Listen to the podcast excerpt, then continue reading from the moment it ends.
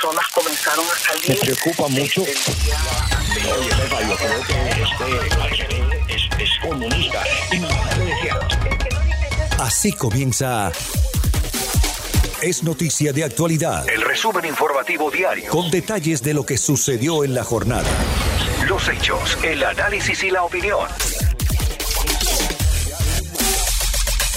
Es Noticia de Actualidad, El resumen informativo más completo del día. todo lo que sucedió. Lo escucha aquí. Si es noticia, Nosotros se lo contamos. Esta semana en el sur de Florida ocurrió una tragedia cuando un grupo de agentes del FBI intentaba detener a un hombre acusado de pornografía infantil y delitos contra menores. En medio del operativo, cuando intentaban acercarse a su casa para tocar la puerta y detenerlo, el hombre desde el interior de la vivienda abrió fuego e impactó a cinco oficiales. Dos de los agentes murieron, tres se encuentran heridos y por supuesto esto ha abierto una gran cantidad de incógnitas sobre si la operación se adelantó de manera correcta, si hubo alguna falla o si es necesario revisar algún tipo de protocolos. Por el impacto que esto tuvo en la comunidad y en el FBI, hablamos con un exagente de esa entidad, el exagente Manny Ortega. Esto nos contó en Actualidad Radio. Muy preocupados quedamos por lo que vimos ayer, porque la primera reacción es que algo salió mal del operativo. ¿Es esto cierto? ¿Salió algo mal o se siguió el protocolo y hay que cambiar el protocolo? Eh, Eso se va a determinar con la- eh, después de la investigación que se va a hacer. El protocolo, cuando yo entré en, en el 87, era muy diferente de lo que es hoy. Antiguamente uno llegaba a la oficina, tenía su orden de registro o arresto, hablaba con cuatro o cinco muchachos en el grupo, vamos a arrestar a este tipo o vamos a hacer esta, eh, ejecutar esta orden de registro y se hacía. Eh, hoy en día ah, las cosas han cambiado mucho. Para hacer una, un requiso o un arresto hay que tener un plano escrito en un memorando. Se escribe todo el plan, la, la orden del requi- registro o también la orden de arresto, lo que vaya a hacer y se planifica todo. Agentes van a estar aquí con todo. El, el, el, hospital más cercano, por si acaso pasa algo, está tal sitio. Vamos a tener esta gente, la policía local, todo. Todo está planificado. Entonces, ahora lo que van a hacer, van a ver ese plan que tuvi- tenían y van a ver qué pasó mal, qué, qué, qué hubo mal y si hubo algo mal, eh, se corrige. Pero hay que tener en cuenta que cuando uno va a arrestar a una persona, va a hacer un arresto, esa persona tiene, son inteligentes, no son, y, y, y todo siempre cambia. Entonces, no hay lo que se dice un arresto rutinario, no hay lo que se dice un, un requisito de casa rutinario. Manny, pero am, yo me imagino que en, la- en el marco de la investigación se trata de eh, ha- hacer un perfil ¿no? del personaje. Eh, hay mm, eh, escuchas o, o- por lo menos no vigilar cuáles son las conductas de este individuo. Hay forma de determinar que estaba armado, que habían armas en la casa, comúnmente es parte del proceso, ¿no? Eh, este sujeto no solo tenía una cámara, o sea, que estaba preparado ante la posibilidad de que podían ingresar, que podían ir a buscarlo. ¿Cómo supo a las 6 de la mañana que estaba llegando la, los oficiales? Em, y el hecho del el tipo de armas que tenía, que hizo que sin abrir la puerta disparara, hiriera a cinco oficiales y matara a dos. Eh, eh, ¿Esto no es parte de la investigación para determinar el perfil del personaje al que, al que van a tratar de arrestar? Sí, e- eso es parte. Eh, pero una cosa tan sencilla como una cámara de, de, puerta de contestador puede tumbar un plan bien montado. Pero la cosa aquí que yo he dicho que esto, esto parecía que haber sido una arma a largo alcance, una, un- una arma, un rifle, porque pistolas eh, no tienen la tendencia de penetrar y pasar una puerta, dependiendo del material de la puerta. Pero un rifle de asalto, puede ser una K-47, un M4, una R-15, lo que sea, de ese tipo, ese estilo, sí penetran las partes, las puertas. Un- Una parte de, de, de lo que entrenamiento es que cuando uno toca en la puerta, uno no está delante de la puerta o detrás de la puerta, porque las, siempre la gente, las puertas son muy peligrosas, porque a través de las puertas con un rifle te pueden alcanzar. Entonces, generalmente cuando uno va a una puerta, toca la puerta, pero está al lado de la puerta, no está delante de la puerta por esta razón. Manny, por lo que por lo que yo estoy escuchando, me parece que realmente no hubo algo que hubiera salido mal en el protocolo. Simplemente fue una tragedia, porque la única forma seguramente de prevenirla es hacer que este registro hubiera sido con un equipo táctico, con un equipo SWAT, pero pues mm, supongo que no hay forma de que todos los operativos de, cateo que hace el FBI sean con un equipo SWAT. Bueno, eh, lo ideal sería que sí, pero no lo son. Y hay que tener en cuenta que cuando un agente que no es miembro de un equipo táctico de SWAT, todos van con sus eh, chalecos antibalas. Y para que te maten, tienen que ser rifles de alto alcance. Entonces, los de SWAT corren el mismo peligro. Pero eh, estos rifles de asalto son muy peligrosos para todos los policías y todas las agentes de la orden pública porque tienen un poder penetrador demasiado. Entonces, eh, para tener ir contra un rifle de este estilo tiene que usar uno un chaleco antibala y también tiene que llevar placas cerámicas para que no penetren. Y no obstante ahí, todavía corre peligro porque esas placas cerámicas no cubren todo el cuerpo. Y, y siempre llegamos ¿no? a la conclusión que que cuando ocurren este tipo de situaciones la policía está en desventaja, ¿no? Porque eh, en muchos de los eh, casos el agresor está mejor armado que los oficiales, ¿no? De policía en este caso si, si, no, si no van con el equipo con el equipo táctico. O sea, en cuántas oportunidades eh, los agentes del FBI van con, con armas largas o con armas de guerra para hacer, para hacer una pesquisa en una en una vivienda si no tienen la información de que se están hablando con o tratando de arrestar a un terrorista o, un, o tienen el perfil de que la persona persona es violenta o, que tiene armas dentro, dentro de su casa. ¿Cuál es el equipo con el que comúnmente los agentes del FBI eh, van, a, van a llevar a cabo un arresto de este tipo en particular cuando se trata de un depredador sexual? Eh, cuando se trata de cualquier persona que van a arrestar, se usa el mismo protocolo, porque como se ha visto, un predador sexual tiene la misma potencial de hacer daño y los agentes todos van armados. Normalmente van los que van y tocan a la puerta, son dos que van con la arma usual que es la pistola, pero también en el grupo van gente, van agentes con armas largas, sea un MP5 o sea un M4.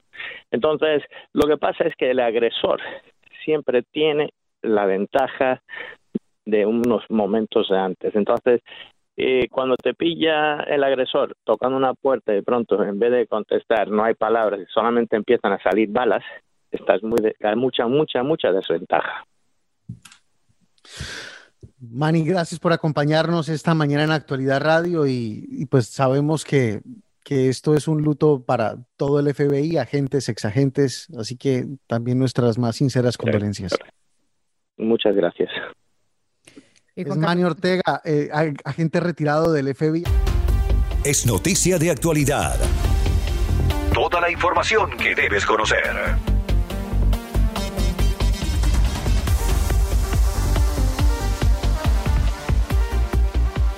En el condado de Palm Beach están adelantando una investigación porque se estropearon cerca de mil vacunas a que al parecer no fueron refrigeradas lo suficiente porque por un problema de comunicación apagaron al parecer una de las ah, unidades móviles ah, que tenía que mantener refrigerado. De todas maneras, se tiene que hacer ah, una investigación al respecto, así se ha determinado, y en la auditoría que se tiene que entregar este 12 de febrero se va a saber qué pasó. Pero mientras tanto, Mirta Luaces, periodista de Palm Beach, conversaba con nosotros para explicarnos un poco más de detalles de lo ocurrido. Eh, hasta ahora lo que se conoce es que la semana pasada eh, 1.160 vacunas fueron malgastadas porque 232 ampolletas que necesitaban un control de refrigeración de la vacuna Pfizer, pues eh, supuestamente, según el vocero del Departamento de Salud del, del distrito de, de Palm Beach, eh, la vocero dijo que fue involuntariamente desconectado el refrigerador donde se almacenaban estas vacunas pero ahora el Estado está pidiéndole al distrito que haga una investigación completa de, de, lo que, de lo que sucedió, de cómo van a remediar esta situación, qué acciones van a tomar para que esto no vuelva a suceder. Y supuestamente este reporte tiene que ser eh, eh, tiene que estar terminado para el viernes con todas las especificaciones de las acciones que se van a tomar. Claro, porque todo el mundo está buscando las preciosas vacunas ah, y no hay razón para que, para que se pierda. Eh, Mirta, explícanos un poquitito porque eh, eh, tengo entendido que en Palm Beach se creó una junta de salud especial que está integrada por varios miembros. Unos son nombrados por el gobernador, otros son nombrados allí por la comisión. Ellos son los que se supervisan eso, a diferencia de pronto de los departamentos de salud que pueden existir en otros condados. Bueno, sí, está el distrito y está el Departamento de Salud del condado, o sea, el distrito está por encima del Departamento de Salud y ellos ellos eh, eh, pues supervisan lo que es la parte del condado. Pero eh, volviendo al tema de las vacunas, mira, en el condado Palm Beach yo creo que es uno de los condados con más tiendas, farmacias, eh, Publix eh, que tiene. Hay 67 farmacias Publix que están ofreciendo las vacunas. Hoy se abrió la página para solicitar una cita por internet a las 6 de la mañana. A las siete y cuarto ya estaban llenos todos los cupos. Bueno, no, pero es que eso, eso, eso ocurre yo creo que en casi todos los condados, sobre todo aquí en el sur donde hay mayor población, ¿no? Aquí también. Sí, bueno, pero yo sé, pero por ejemplo, aquí hay 67 farmacias en todo el condado. Se supone, es el condado más grande, se supone que haya eh, suficiente cupo para las personas. Yo conozco personas que han estado tratando de, de hacer una cita desde hace tres semanas y no han podido. Igual que aquí. Ahora, en cuanto al, al, me imagino que esto está eh, poniendo en la mirilla la forma como se está manipulando estas vacunas, porque se, hay una serie de recomendaciones y reglas que se tienen que seguir establecidas ah, por la FDA para garantizar la seguridad de las mismas, ¿no? Bueno, por supuesto, eh, y en este caso fue supuestamente un error involuntario, un error humano involuntario, que se desconectó el refrigerador por un tiempo y bajó el nivel de refrigeración que exigen la vacuna y bueno, hubieron, tuvieron que votar esas vacunas. Fueron, eh, eran 232 ampolletas que contenían 1.160 vacunas. Y con la escasez que hay de vacunas, eh, esta ha sido una pérdida tremenda. Por eso es que el Estado ha ordenado una auditoría que tiene que estar terminada para el viernes. Claro, pero eh, ¿y esto se, eh, se identificó cómo, cómo se llegó a la, a la información? ¿Alguien lo tuvo que reportar y, se, dio a conocer a los medios o cómo fue? Bueno, parece que se dieron cuenta de que el refrigerador que almacenaba estas vacunas estaba desconectado. Enseguida, bueno, se dieron a los medios de comunicación. Esto fue la semana pasada y, y ya es, pues, pues, la noticia corrió como pólvora porque eh, como con la escasez que hay de vacunas, echar a perder 1.160, pues es algo trágico. Claro, y me imagino que la auditoría va a establecer si solamente se trató de ese número de vacunas que se han dañado o ha, podido haber ocurrido otra vez, ¿no? Bueno, la auditoría, eh, ellos eh, se va a enfocar también en los equipos que se usan eh, para almacenar las vacunas, en todos los equipos y los procedimientos que ellos relacionados con con el almacenamiento, el almacenaje almacenaje de estas vacunas. eh, yo me imagino que ellos van a tratar de, de, investigar si se han seguido los procedimientos correctos y que por qué no había un tipo de generador que apoyara que cuando se fuera la luz inmediatamente se disparara y no bajara el control de, de, de refrigeración que se requiere. Eso es una de las cosas que están pidiendo también en la auditoría, que se, que se actualice con un generador eh, esto refrigera esto eh, en apoyo a la refrigeración con estos refrigeradores que tengan un generador que lo que lo sustituya si se va la electricidad. Claro, que, que actúe de inmediato, porque el generador lo tenía. Lo que pasa es que, que tengan como un backup, más bien, querrás decir. Sí, es un backup, sí. Porque, sí. porque el generador, eh, porque son unidades móviles, el, el generador eh, eh, fue, parece que el que el que desconectaron, pero vamos a esperar a ver. No qué- sé, pero eh, fue un error humano. Ahora, ¿quién, ¿quién cometió este error y cómo se cometió este error? Me imagino que eso van a tener que investigarlo también. seguramente. porque fue, fue, fue un error de una persona que cometió ese error y desconectó ese refrigerador donde se almacenaban esas vacunas. Así es, parece, dicen que parece que fue un problema de comunicación de la unidad móvil eh, que no, no, le, no la conectaron y por lo tanto se bajó la refrigeración y eso es algo bastante sensible para estas vacunas, pero vamos a esperar el resultado. Hasta el 12 de febrero tienen para entregar esa auditoría. Mirta, muchas, muchas gracias por estar aquí con nosotros. ¿eh? Gracias. Es noticia de actualidad. El resumen informativo más completo del día. Más completo del día.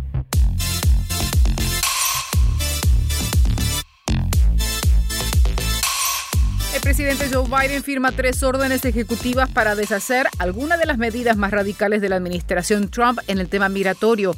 Para algunos defensores de los inmigrantes, las acciones se quedaron cortas. Para otros, es el comienzo de una nueva oposición que podría beneficiar a millones de inmigrantes. El abogado Ángel Leal nos ayuda a entender el impacto que tendrán las nuevas medidas anunciadas. ¿Qué tanto va a ser el impacto de estas órdenes ejecutivas? Por ejemplo, en el caso de carga pública, ¿qué quiere decir la, la y, qué impacto va a tener esta orden ejecutiva? Es un buen comienzo. Eh, algunas de las críticas son de que no hay un plan concreto de logísticas, pero eh, de logística, perdón, pero básicamente lo que está pidiendo es que se analicen todos estos temas, incluyendo el tema de carga pública bajo la orden ejecutiva de restaurar la fe en el sistema legal de inmigración. Entonces, lo que quieren hacer es quitar los impedimentos para que la persona eh, alcance una legalización en el país, inclusive también eh, eh, quitar algunos de los impedimentos a la naturalización eh, mediante la reducción de tarifas y, y demás. Entonces, eh, básicamente la, la intención es eliminar, eh, si no la totalidad, la gran mayoría de las medidas ejecutivas que tomó la administración Trump eh, en materia de lo, lo, que es inmigración legal, en materia de lo que es asilo y la frontera sur, y eh, obviamente creo que la prioridad en estos momentos es la reunificación de los niños que fueron separados de sus padres. Abogado, pero lo que usted menciona de carga pública, mm, me corregirá usted si me equivoco, pero tengo entendido que es que usted, por ejemplo, si está en un proceso de naturalización o en camino de hacerlo, no debe hacer uso de ningún programa federal de ayuda, porque pues usted cuando viene a Estados Unidos tiene que solventar económicamente sus necesidades y las de las la familia que trajo consigo. Pero si lo elimina eso, el presidente Biden no está eliminando algo de la administración Trump. Tengo entendido que eso existía desde antes. Bueno, eh, no exactamente. La ley existe desde antes, indiscutiblemente que es el causal de inadmisibilidad por posible o probable carga pública.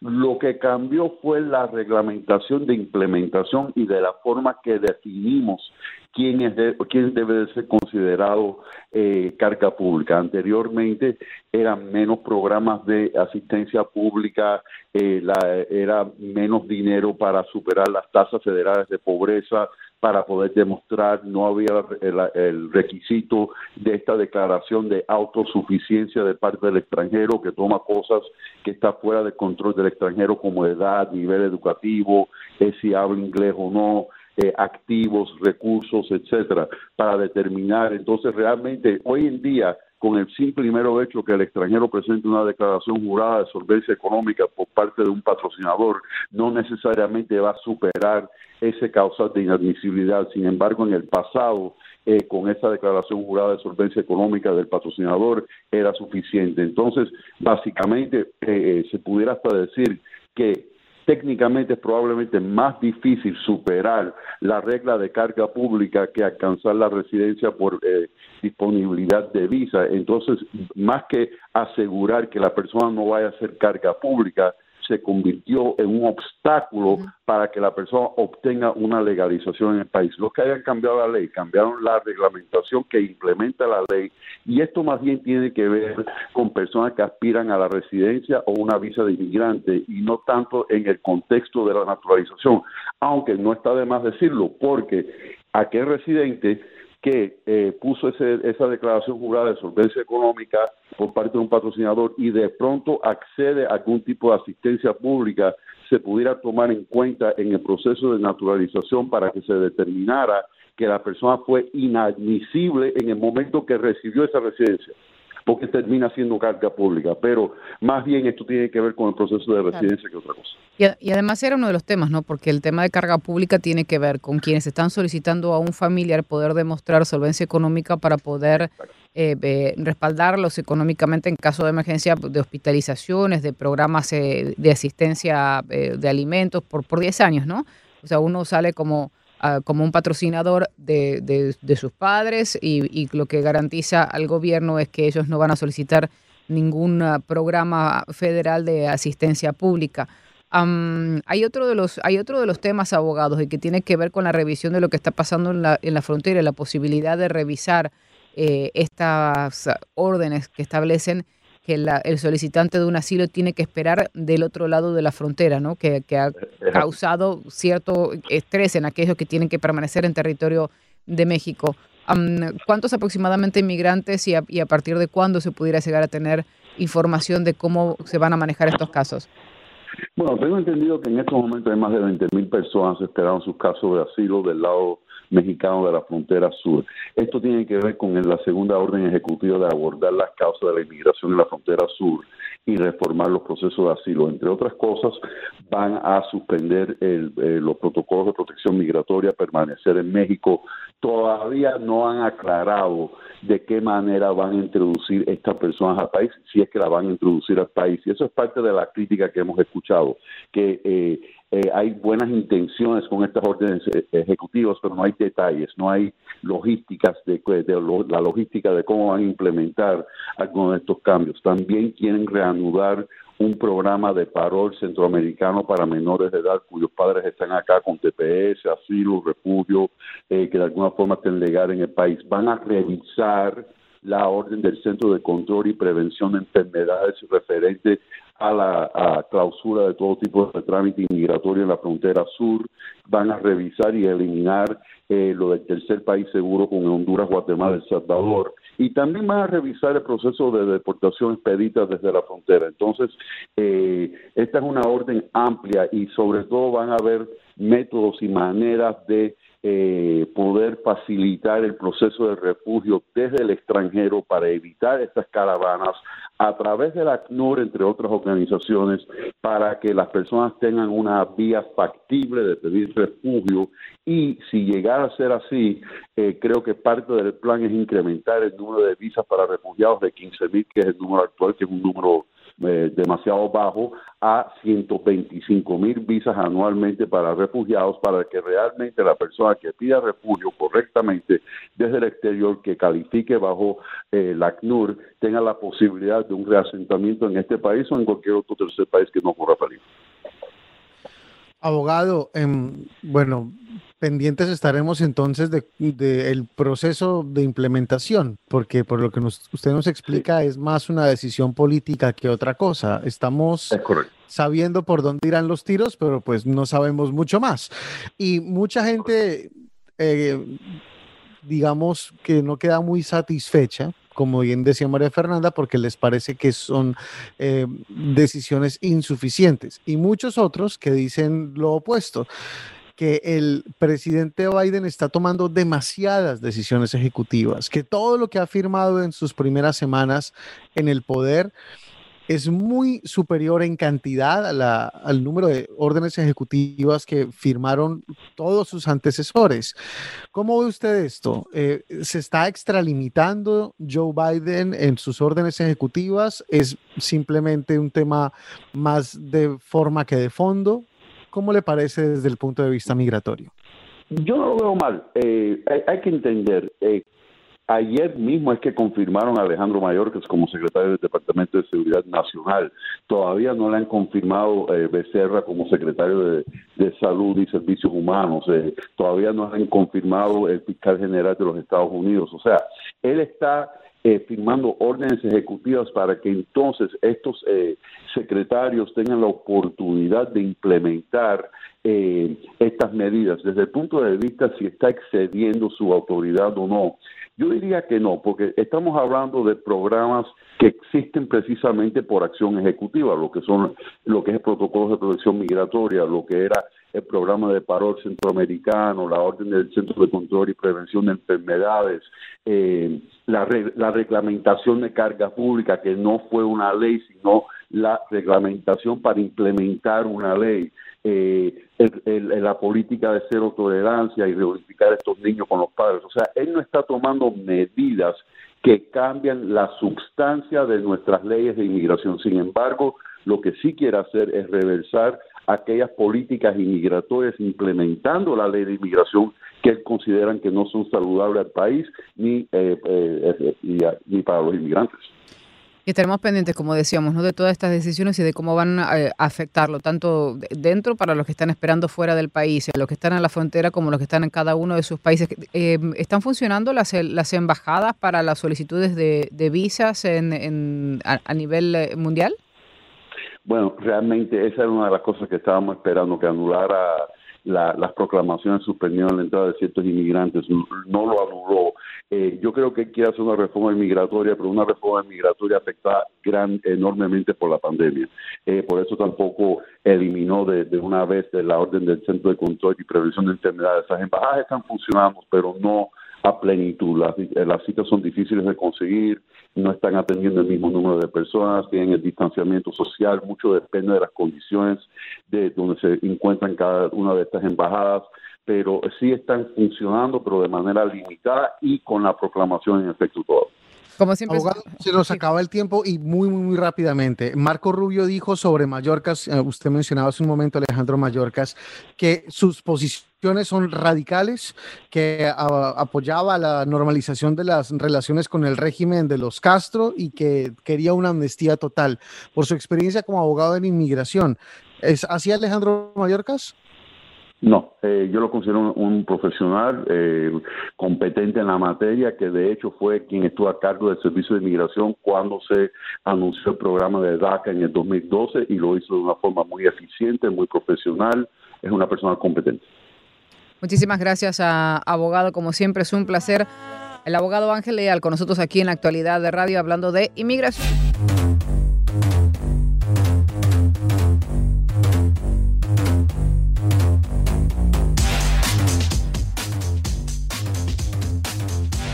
se perdió, es noticia de actualidad.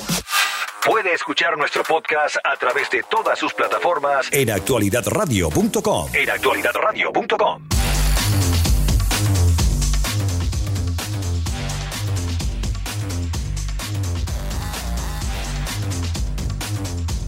Es noticia de actualidad.